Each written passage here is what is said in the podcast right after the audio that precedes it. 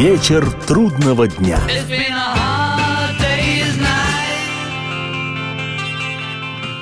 Приветствую всех, я Олег Челап, и в эфире программа «Вечер трудного дня», посвященная музыке и жизнедеятельности легендарного английского ансамбля «Битлз».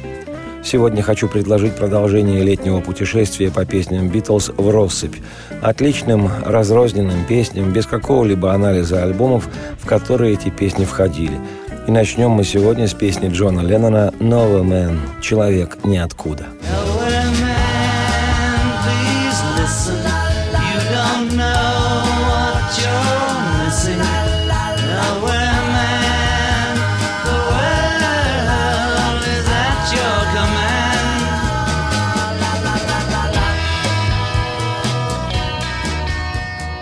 Песня «No Man» была записана музыкантами «Битлз» для пластинки «Rubber Soul» «Резиновая душа», вышедшей в начале декабря 1965 года. История гласит, что песнь эту Леннон сочинил, когда, цитата, «целых пять часов пытался написать исполненную смысла стоящую песню. Я просто сидел, пытаясь сосредоточиться, и думал о том, как я сижу, ничего не делаю и никуда не иду. Как только это пришло мне в голову, стало легче, работа пошла. Нет, теперь я вспомнил. На самом деле я пытался перестать думать о чем-либо. Ничего не выходило. Я разозлился, решил все бросить и пошел прилечь. А потом я подумал о себе как о человеке из ниоткуда, сидящем в стране нигде. Появилась песня «Новый мэн» и слова, и музыка. В общем, все пироги. Цитате конец. Соавтор Леннона Пол Маккартни, человек, который всю жизнь буквально на ходу сочинял и продолжает сочинять битловскую мифологию, вот что по этому поводу сказал однажды вслух. Это потрясающая песня. Джон сказал, вчера вечером я начал писать одну песню. Позднее выяснилось, что это песня обо мне. Он настоящий человек из ниоткуда. Кажется, я помог Джону подобрать несколько слов, но только когда он уже почти все закончил. Никто никогда не записывал песни нотами. Мы просто напевали мелодию, и она постепенно становилась лучше. Неотъемлемой частью нашего тайного сотрудничества было то, что нам нравилось петь друг другу. Он что-нибудь пел, а я говорил «хорошо», и в ответ пел свое. Он говорил «страна нигде», а я подхватывал «для никого». Это был двусторонний обмен. Цитате конец. Он реальный человек ниоткуда, сидящий на своей нигдешней земле и строящий планы ни о чем. Мнений он не выражает и куда идет, не знает. Не похож ли он на нас с тобой?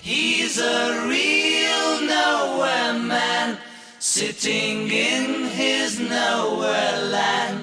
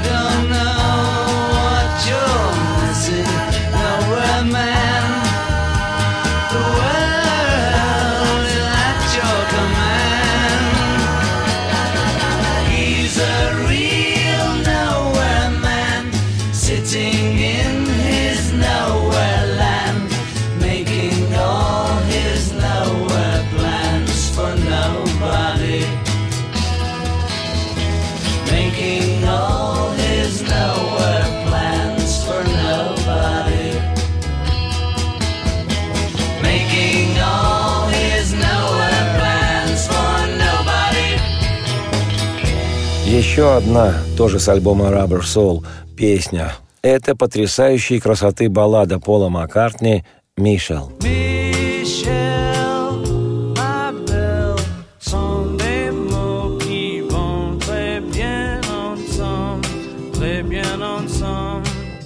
«Мишел» — безусловный шедевр, и потому разговор об этой песне особый. И хотя мне уже и доводилось вести о ней повествование, он, Мишел, есть что рассказать не широко известного. Маккартни очень долго, в течение нескольких лет, не мог подобрать точные слова, соответствующие этой мелодии. Кстати, так же произошло и в случае с другой знаменитейшей песней Маккартни «Yesterday». В летописях отмечено, что первоначальный скелет мелодии «Мишел» Пол сочинил еще в 1959 году, когда учился в Ливерпульском институте, по-нашему в средней школе.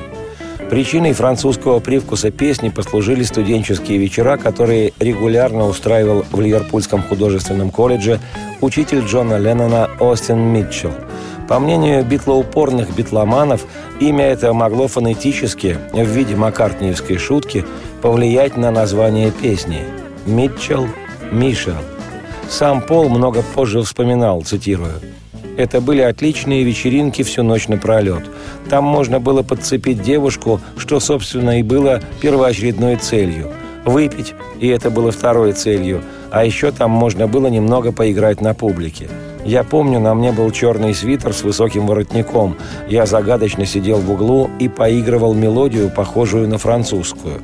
Я иногда притворялся, что говорю по-французски, потому что все хотели быть похожими на французского певца, композитора и актера Сашо Дистель. Несколько лет спустя Джон спросил, «Помнишь ту французскую вещь, которую ты играл у Митчелла?» Я сказал «да», и он ответил, «Хорошая мелодия, нужно с ней что-нибудь сделать». Цитате конец. В результате песня получила название «Мишел». Переводится оно как «Мишель» – женское имя на французский манер. Не случайно поэтому за фразой на английском Пол употребляет в тексте песни французские слова. «Мишел, my belle, these are words that go together well, my Michelle». «Мишель, мой колокольчик». Вот слова, те, что пою моей Мишель. «Мишель, my belle, sont les mots qui vont très bien ensemble». Bien ensemble. «Мишель, мой колокольчик». Вот звучат слова ансамблем или трелью. Перевод некоторых фраз английского текста по просьбе Пола уже в 1965 году сделала преподаватель французского языка, жена друга детства Бетлов Ивана Вогана. Участие Леннона в песне стало своеобразным. Это с блюзовыми интонациями припевы «I love you, I love you, I love you» и так далее, по аналогии с песней «I put a spell on you», которая в исполнении певицы Нины Симон произвела в то время на Леннона большое впечатление. Как позже говорил сам Джон, его вкладом в песни Пола обычно становились именно блюзовые интонации. Пол привносил легкость и оптимизм, а он, Джон Леннон, грустные блюзовые ноты, печаль и диссонансы. В противном случае, размышлял вслух Джон, песня Мишел стала бы просто балладой. В аранжировке Мишел бросаются в глаза три момента, рекомендую обратить повышенное – это прозрачно-акустическое звучание с удивительно проникновенным вокальным маккартниевским исполнением. Те самые с блюзово-ленноновскими нотами припевы, что действительно делает песню не слащавой. И третье – потрясающий, хотя и простой внешне, нисходящий басовый пассаж Маккартни. Как позже по этому поводу говорил Пол, цитирую, «Этот пассаж просто изменил песню. Он напомнил мне Жоржа Бизе».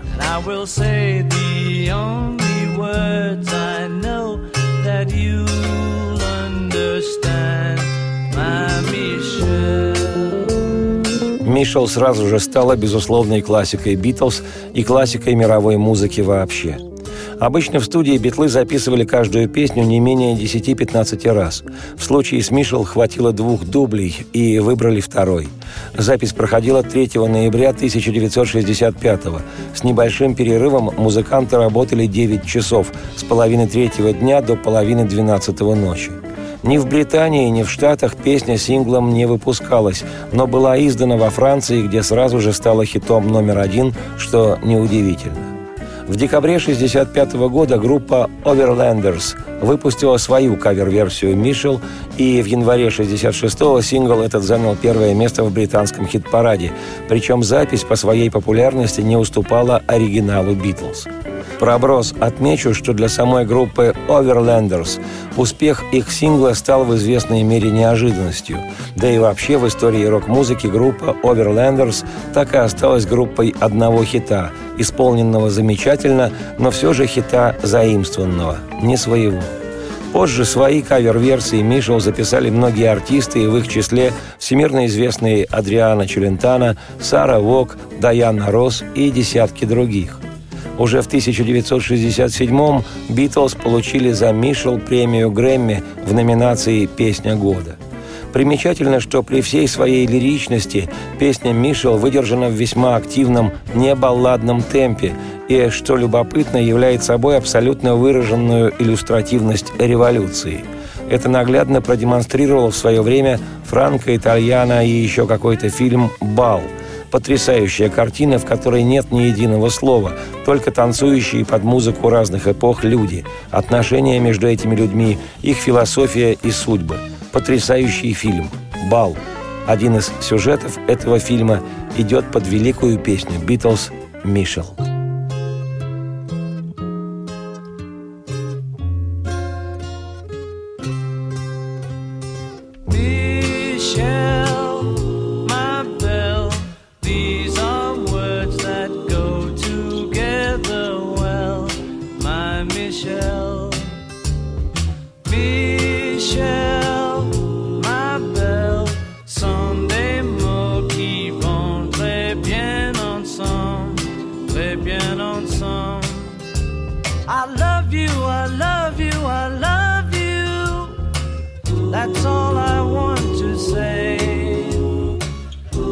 I find a way.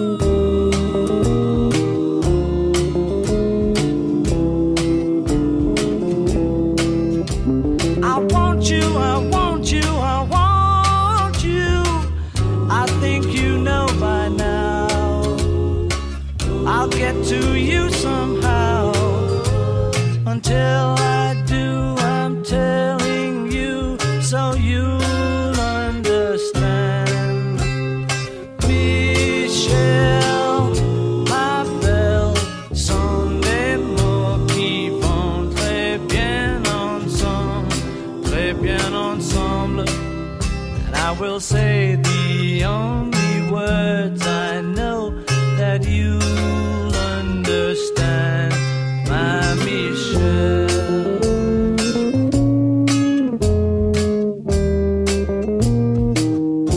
Зачем куда-то переключаться, когда речь идет о музыке Битлз? Два-три дежурных вдоха и последует продолжение программы. Выдох вслух. Вечер трудного дня.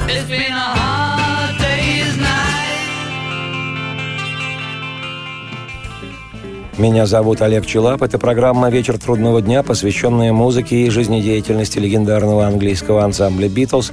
Сегодня у нас летнее путешествие по битловским песням. И продолжит это путешествие с альбома «Револьвер» 1966 года рождения жизнелюбивая вещь «Good Day Sunshine».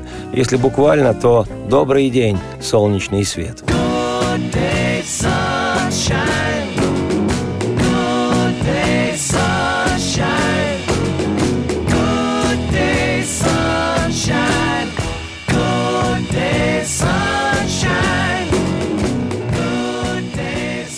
Во время записи этой песни музыкальный продюсер Битлз Джордж Мартин отметился игрой на фортепиано «Хонки Тонг», звучание которого несколько намеренно расстроенное, ассоциируется со стилями рэктайм и буги-вуги.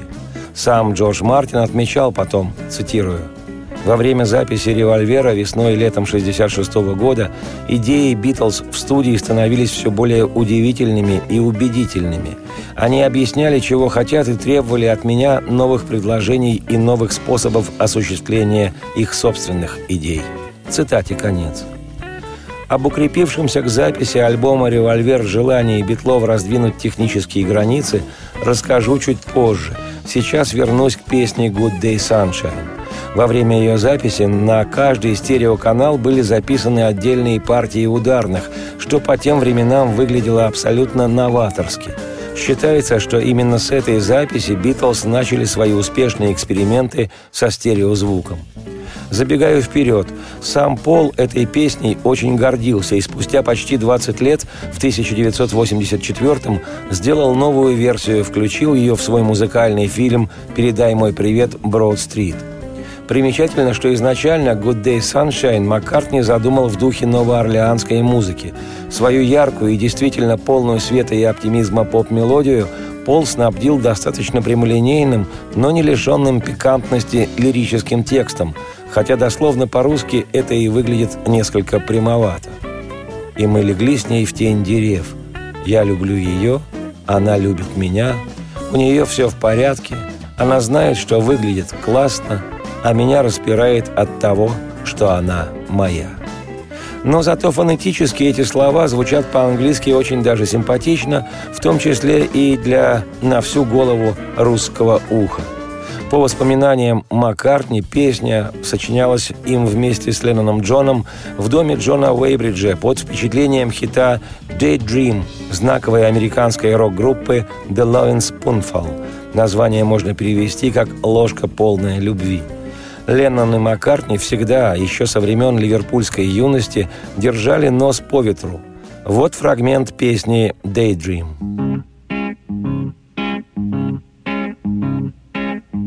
What a day for a daydream. What a day for a daydreaming boy. And I'm lost in a daydream. Dreaming about my bundle of joy.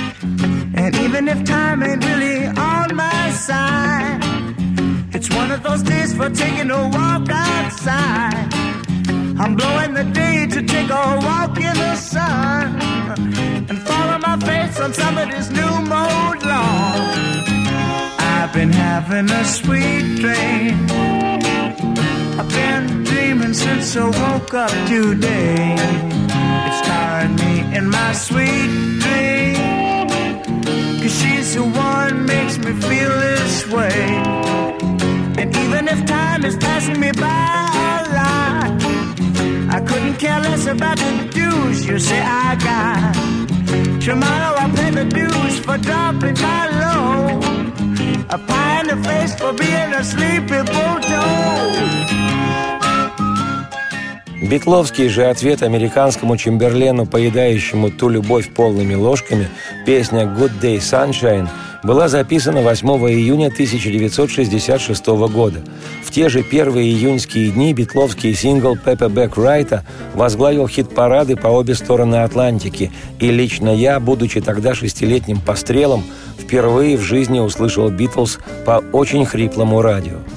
Примечательно, что инструментальное сопровождение в этой песне осуществляют только двое битлов – Пол Маккартни и Ринго Стар.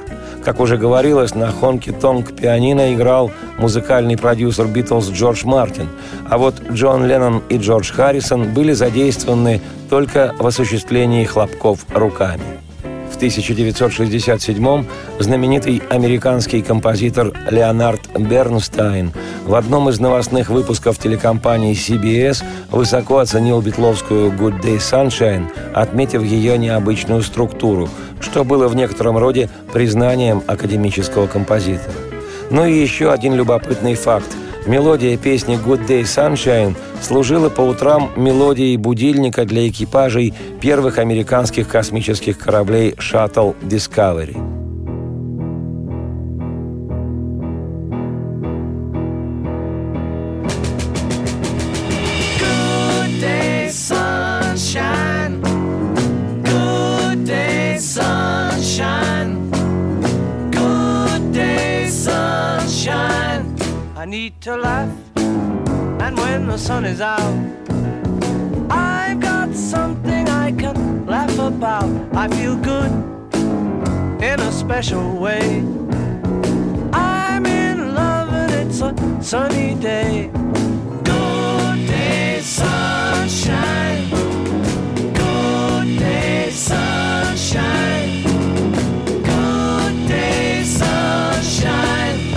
Take a walk, the sun is shining down, burns my feet as they touch the ground.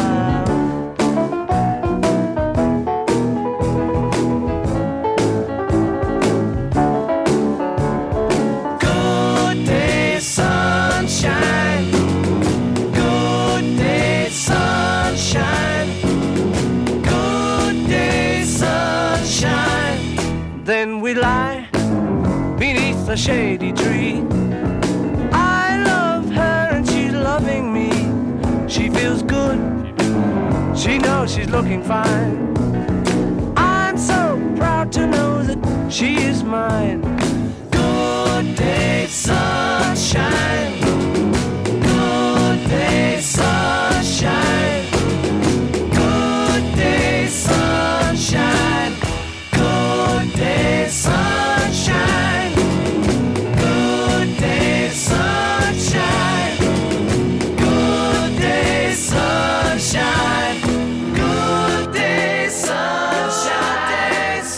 Еще одна в нашем сегодняшнем путешествии битловская вещь, тоже с альбома «Револьвер», уникальная композиция Джона Леннона «Tomorrow Never Knows».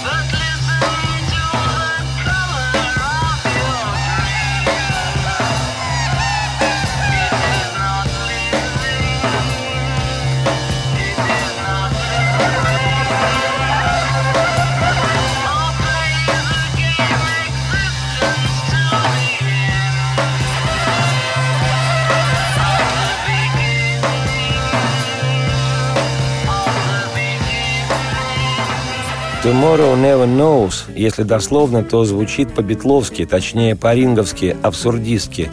Завтра никогда не узнает. Или, если как вариант попроще, что завтра неизвестно. Это истинно психоделическая композиция, описывающая путешествие Леннона в глубины собственного подсознания и самопознания. Отключи сознание, расслабься и плыви. Умирания нет, нет умирания. Любовь есть все, и каждый есть любовь. Это познание, это познание. Я обещал сделать акцент на технических новаторских приемах, которые Битлз использовали в студии в 1966 году во время записи альбома «Револьвер». Вот что вспоминал по этому поводу музыкальный продюсер группы Джордж Мартин, цитирую.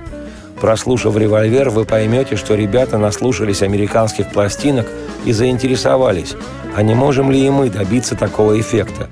Поэтому они требовали от меня и звукорежиссеров радикальных решений, а на этот раз настояли еще и на использовании высокочастотной коррекции при микшировании и для духовых инструментов пожелали получить по-настоящему высокий звук и убрать все басы. Звукоинженеры иногда даже сомневались, нужна ли такая частотная коррекция. Для диска мы проделали полный объем частотных коррекций, а когда возможностей не хватало, проводили повторную коррекцию, сводили фонограммы и в конце концов получали причудливейший звук, который нравился самим битлам и который явно производил впечатление.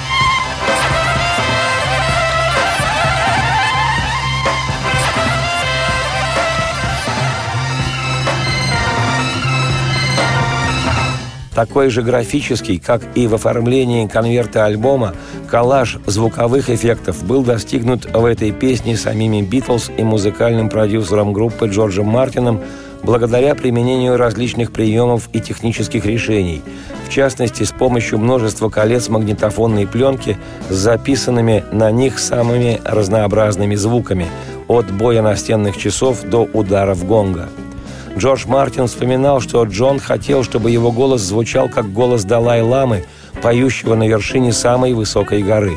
А сам Леннон говорил, что мечтал вставить в песню голоса четырех тысяч монахов, распевающих на заднем плане. Среди разных безумных фантазий Леннона была и такая. К потолку студии прикрепляется канат, на полу в центре студии устанавливается микрофон, а сам Джон поет, раскачиваясь на этом канате – Идея эта, как и многие другие ленноновские выкрутасы, не была реализована. Зато голос Леннона в нарушении всех инструкций звукозаписывающей студии был пропущен через вращающийся динамик Лесли, установленный внутри органа Хэммонд, в результате чего Джон звучит как пророк-вещатель, мерцающий во времени и пространстве. Ничего подобного не выдавали до этого в своих записях не только сами Битлз, но и никто другой во всем мире.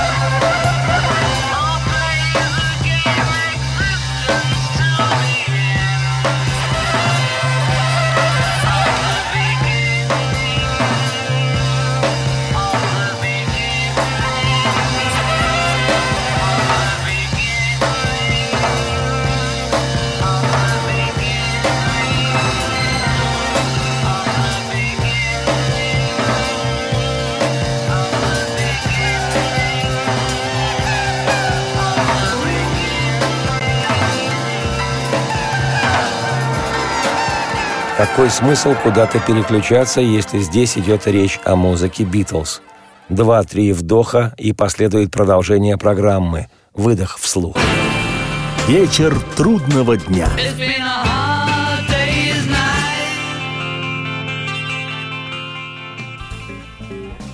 Меня зовут Олег Челап. Это программа «Вечер трудного дня», посвященная музыке и жизнедеятельности легендарного английского ансамбля «Битлз». Сегодня у нас очередная часть летнего путешествия по песням «Битлз» и продолжит путешествие песня «Bang for the Mr. Kite» ради бенефиса мистера Кайта. Песня Джона Леннона с эпохального битловского альбома «Sgt. Pepper's Lonely Hearts Club Band» оркестр клуба «Одиноких сердец» сержанта Пеппера, вышедшего 1 июня 1967 года. Идея номера «Бенефис мистера Кайта» родилась у Леннона, когда битлы в каком-то провинциальном городишке снимались для телевизионного ролика. В обеденный перерыв по пути в ресторан музыканты зашли в антикварную лавку, в которой Леннона привлекла цирковая афиша 1843 года, возвещавшая о цирковом представлении, звездой которого был некий мистер Кайт. Как рассказывал потом сам Джон Леннон, цитирую, на афише указывалось, что кроме мистера Кайта в программе участвуют Хендерсоны, а также есть номер Пабла Фанкиса. Там были артисты, прыгающие через обручи, лошади и еще кто-то, прыгающий сквозь горящую бочку, а еще вальсирующий конь Генри. Оркестр будет играть с 10 до 6 часов. Место действия – Бишопсгейт. Я почти ничего не добавил, только связал вместе все эти строчки афиши. За что купил, зато и продал – Этой песней я не горжусь. Работать над ней по-настоящему не пришлось. Я просто воспользовался случаем, потому что в то время нам нужна была еще одна песня для сержанта Пеппера. Цитате конец. Там гвоздь программы «Мистер Кайт» прыжками на батуте завлекает, развлекает, и над ареной обручи и ленты. Смертельный трюк, прыжок в пылающую бочку и цирковой конь Генри в этот раз для вас станцует вальс. The celebrated Mr. K performs his feat on Saturday at Bishopsgate. The Hendersons will dance and sing as Mr. Kite flies through the ring. Don't be late. Mrs. K and H assure the public their production will be second to none. And of course, Henry the Horse dances the waltz.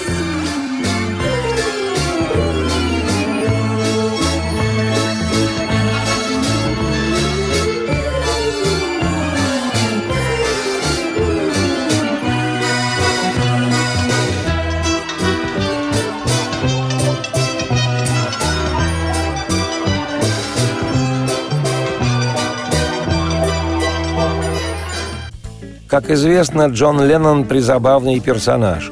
В студии с Джорджем Мартином он объяснялся обычно образами. Так однажды Джон сказал музыкальному продюсеру, что песня, над которой Битлз в тот момент работали, должна звучать как «апельсин».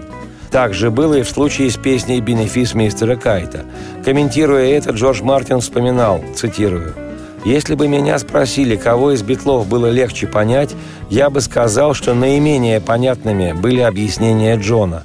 Он говорил о настроении, о колорите, обо всем, но никогда не указывал конкретно, какой инструмент должен исполнять конкретную строчку.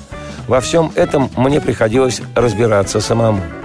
Пол просто садился за пианино рядом со мной, и мы работали вместе.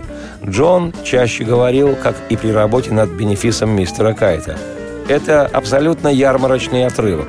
Я хочу создать атмосферу цирка. Хочу, чтобы во время этой песни чувствовался запах опилок. И предоставлял мне добиваться этого. Цитате Джорджа Мартина «Конец». Впрочем, надо заметить, у Джорджа Мартина гениально получалось реализовывать абстрактные задумки Джона Леннона – так, в песне «Бенефис мистера Кайта» для создания атмосферы карнавала были использованы записи парового органа и ярмарочной шарманки, разрезанные на части и снова склеенные в произвольном порядке. Они-то и создавали такое звучание песни, что чувствовался запах опилок на манеже цирка.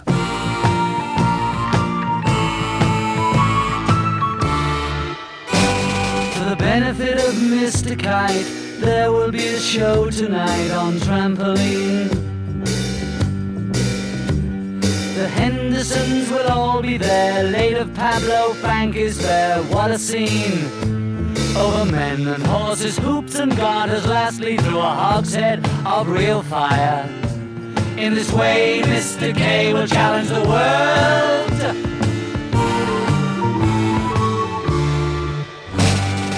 celebrated Mr. K performs his feat on Saturday at Bishopsgate.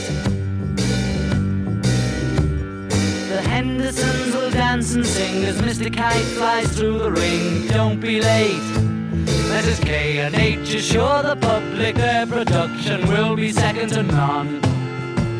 And of course, Henry the Horse dances the waltz.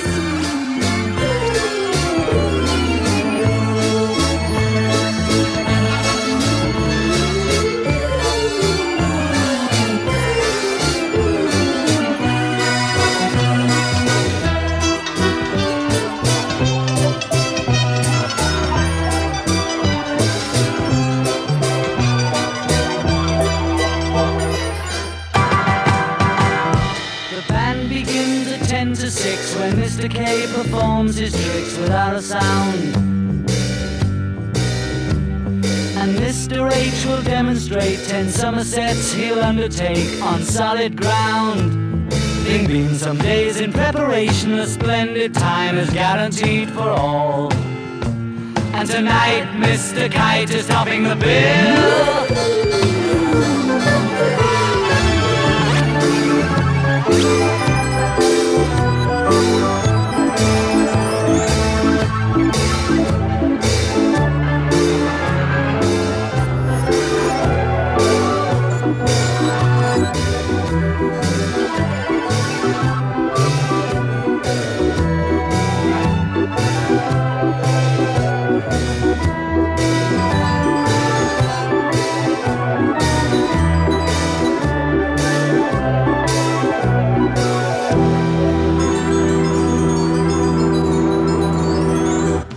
Еще одна вещица в нашем летнем путешествии по битловским песням, тоже номер с альбома «Сержант Пеппер», маккартневская мюзик-хольная песенка «When I'm 64», «Когда мне будет 64».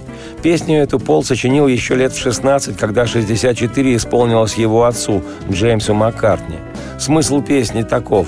«Когда мне будет 64, будешь ли ты петь со мной? Когда нам хватит хлеба и вина, будешь ли ты петь со мной?» В перспективе облысеющий мужчина задает вопросы своей гипотетической подруге. Мол, станешь ли присылать Валентинку на День влюбленных, поздравлять с днем рождения, а летом мы могли бы снимать домик на острове, если хватит средств. Не хватит – подкопим. И внуки на коленях – Вера, Чак и Дэйв. Буду ли я нужен тебе в свои 64? По поводу этой песни Леннон Джонс вспоминал, цитирую, «When I'm 64, Песня, которую Пол написал еще во времена клуба «Кеверн» в Ливерпуле. Мы только добавили в нее несколько слов, таких как «внуки на коленях» и «Вера, Чак и Дэйв». Это всего лишь одна из множества незаконченных песен, так называемых половинок, какие были у каждого из нас. Но это была для нас чем-то вроде спасательного круга. Мы часто пели такие песни, когда наши усилители выходили из строя. Их можно было исполнять под аккомпанемент одного пианино.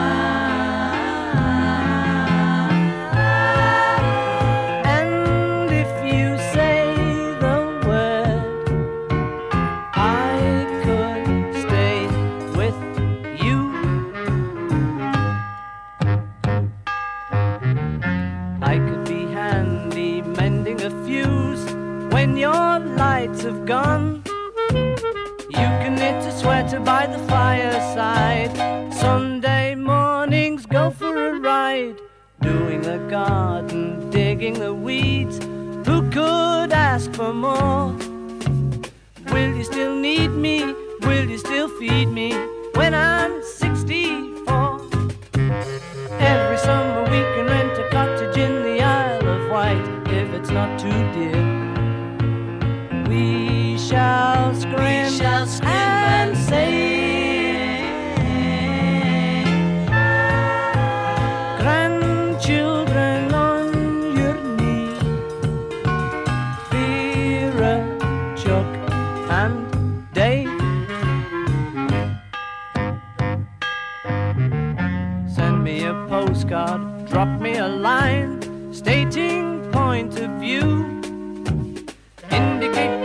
what you mean to say. You're sincerely wasting away. Give me your answer, fill in a form, mine forevermore. Or will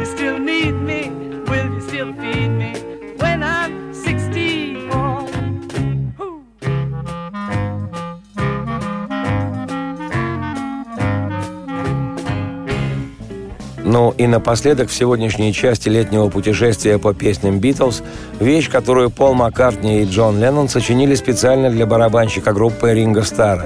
Песня эта была записана в 1967 году также для альбома Sgt. Pepper's Lonely Hearts Club Band и называется она «With a little help from my friends» с маленькой помощью моих друзей. По задумке Пола Маккартни на альбоме «Сержант Пеппер» битлы должны были представлять собой вымышленный ансамбль – оркестр клуба «Одиноких сердец» сержанта Пеппера, который якобы дает вымышленный концерт, но в студийных условиях. Правда, дальше двух-трех треков, имитирующих концертный зал, дело не пошло. Но, согласно замыслу, Ринго исполнил свой студийный номер воображаемого концерта от имени воображаемого музыканта по имени Билли Ширс. Что ты подумаешь, если вдруг я сфальшивлю? Может, исключишь меня? Одолжи мне свой слух, я спою тебе песнь и постараюсь не спутать тональность. Я все переживу с маленькой помощью друзей. Поднимусь выше с маленькой помощью друзей. Постараюсь с небольшой помощью моих друзей. В ближайшее время можем продолжить летнее путешествие по песням «Битлз». Сегодня же я, Олег Челап, автор и ведущий программы «Вечер трудного дня», оставляю вас с маленькой помощью моих петлов. Радости вам вслух и солнце в окна, и процветайте.